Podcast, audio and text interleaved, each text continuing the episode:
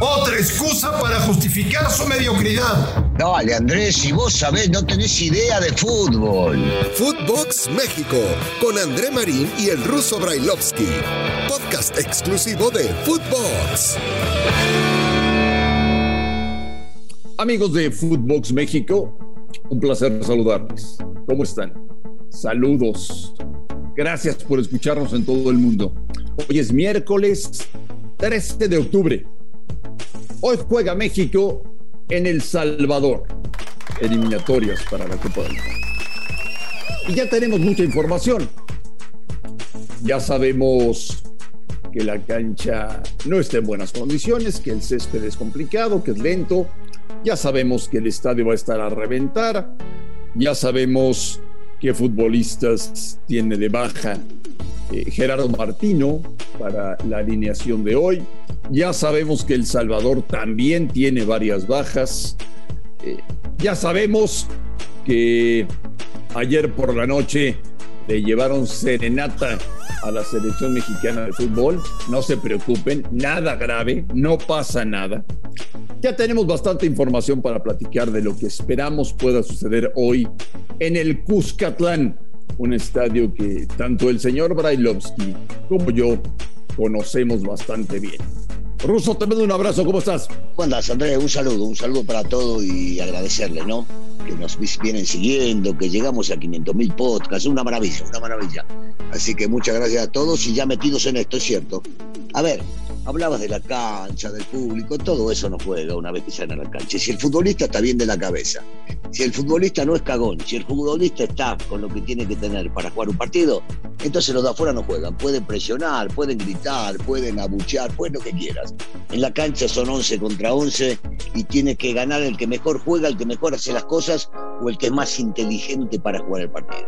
Eh, ¿Le tienes dudas a alguno o a algunos jugadores de la selección mexicana que hoy en El Salvador se puedan arrugar? No, no, no, no, para mí no se arruga nadie. Eh, el futbolista por lo general no se arruga en ninguna cancha. Sí los hay, es cierto, los hemos visto, a vos te tocó, a mí me tocó, eh, pero por lo general no, no, el futbolista pasa por muchas cosas para llegar a jugar profesionalmente y soporta muchas cosas como para después achicarse en un partido de fútbol. Y sobre todo en esta selección, creo yo, la mayoría de los muchachos que van a jugar el día de hoy o que van a iniciar son todos jugadores con mucha personalidad que ya jugaron en esa cancha, que ya jugaron mundiales y que no se pueden achicar porque en once, enfrente tienen a 11 guerreros, porque así va a ser, van a ser 11 fieras que van a querer ganar el partido, porque te acordás que hasta el cántico de ellos es no vamos al mundial, pero le ganamos a México, algo parecido allí, para ellos, el fin del mundo, bueno, eh, yo, yo te digo la verdad, eh, no, no, no creo que nadie se vaya a cagar, al contrario, creo que tiene que salir y florecer la, la personalidad de estos futbolistas. ¿A quién quieres ver hoy de la selección mexicana, eh, metiendo pierna, poniendo orden, gritándole a los compañeros, con personalidad ante el árbitro. ¿A quién quieres ver, Russo? Bueno, yo, yo creo que los voy a ver y es un conjunto. El tema de, de dar órdenes y de manejar el partido va a empezar desde Memo, ¿no? Por, eh, por, la experiencia que tiene y la tranquilidad que le tienen que dar a sus compañeros y saber manejar los tiempos, es importantísimo cuando te están presionando. Y él sobre todo va a tener que manejar un tema que es importante, cuándo salir jugando y cuándo no. Ayer nos decía un tipo como Carlos de los Cobos que conoce muy bien la cancha y que conoce muy bien a los salvadoreños, entendiendo que no convendría el día de hoy salir jugando en todas. Memo. Después si llegan a jugar este Moreno, Araujo, eh, Gallardo, el Cata, el Chaca, son todos tipos experimentados. Todos tienen que meter, nadie puede sacar la patita. La mitad de la cancha con tres mundialistas que, que en realidad hacen quedar muy bien a México en Europa, esos tres, si no meten esos tres ya no hay, no hay que seguir hablando de fútbol, ¿no? Eh, y los de arriba, si juegan los tres europeos, son tres tipos que tienen mucha experiencia, que no se pueden achicar, que al contrario, tienen que agrandarse bajo estas circunstancias y saber, insisto, el manejo del partido es fundamental, el manejo de los tiempos. No tenés que salir a lo loco a ganar el partido. Sabés que el rival va a salir a presionarte, a ahogarte, a maniatarte, a sacarte de quicio. Entonces tenés que manejarlo con la cabeza porque al fin y al cabo son ellos los locales y son ellos los que deben ganar para tener una chance de poder hay, hay partidos en el que el futbolista profesional se mentaliza a decir, hoy voy a recibir más patadas. ¿Sí o no? Bueno, eh, sabes que yo no hablo en primera persona, pero como yo era volante ofensivo delantero, sabía que había ciertos partidos que iba a recibir más patadas que otras, y por supuesto que lo pensás, lo mentalizás y decís, bueno, dependiendo de este o de aquel, o del que me pegue, o si tiene amarilla, o si no la tiene, y cómo va el partido, eh, me quedo un ratito en el suelo, o me levanto y me le río en la cara y sigo jugando para que me pegue más. Ruso, ¿habrá jugadores que disputen los tres partidos en una semana? Sí, ¿Aguantan físicamente? Yo, digo que el joven aguanta más que el, que el veterano. Aquí, si hablamos de veteranos, tendremos a, Memo, que no creo que influya, y a Guardado, que no ha jugado eh, todo el segundo partido. Entonces, eh, yo creo que igual si juega, si juega el capitán, no va a jugar los 90 minutos, por más que ande bárbaro, no le puede dar para jugar los 90 minutos al ritmo que van a imponer los, los rivales, sobre todo en este tipo de partidos, pero si va a estar para los jóvenes, yo creo que no. el joven tiene que morirse de ganas de jugar y tiene que jugar de cualquier manera y yo creo que de alguna manera te recuperas mucho más fácil que el veterano para poder llegar a jugar tres partidos, porque al fin y al cabo tenés dos días y medio de descanso. Y los futbolistas siempre pregonamos, uy, qué bueno cuando jugamos entre semana para no tener que entrenar. Es mucho más divertido jugar que entrenar. Y si mentalmente estás preparado... Seamos honestos, Russo. Hoy no esperamos un gran partido de fútbol. Bueno, hoy esperamos un partido trabado, duro, de patadas, de esfuerzo y muchísimo esfuerzo en la mitad de la cancha, de no regalar absolutamente nada. Si siempre en la mayoría de los partidos decimos que nadie tiene que regalar nada, yo creo que en este menos todavía. Se va, se va a hacer muy trabado en el medio, va a haber mucha presión, va a haber mucho desgaste mental y físico y seguramente no vamos a ver un partido de ida y vuelta, creo, ¿eh? que no van a dejar que un equipo o el otro se escape rápidamente hacia adelante. ¿Está en deuda Tecatito en esta fecha FIFA? Digamos que no, sí, no rindió con lo que todos esperábamos. Sí, sí, por supuesto que sí. Pero, pero si me hablas del Tecatito, eh, yo te digo solamente que tuvo varios problemas eh, durante el verano europeo y que tenía que solucionar, como uno era el tener que agarrar y si se iba o no se iba, el otro era que el técnico lo estaba poniendo en una posición de lateral derecho nada más y no servía.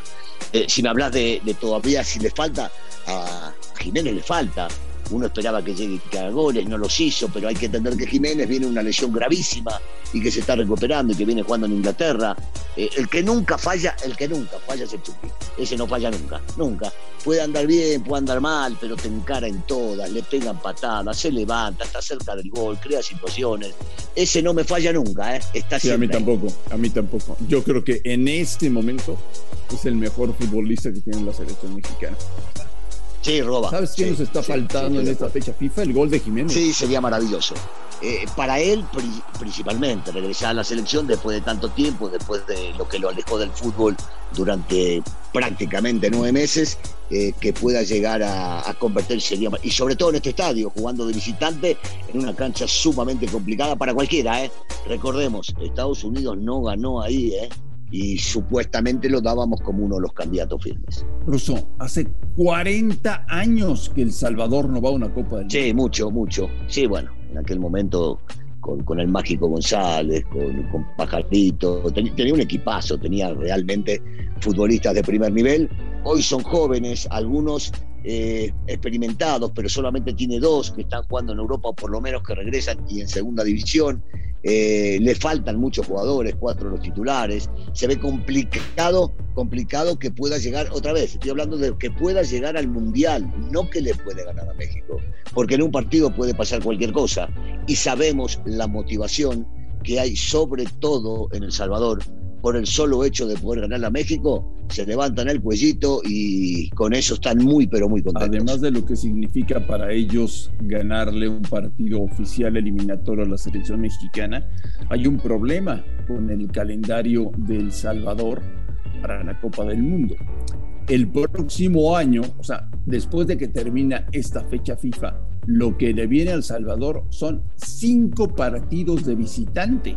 Entonces, si no logra puntuar, ganar el día de hoy, difícilmente seguirá con opciones. Puntuar y después ganar. Yo estoy con esa, con la segunda.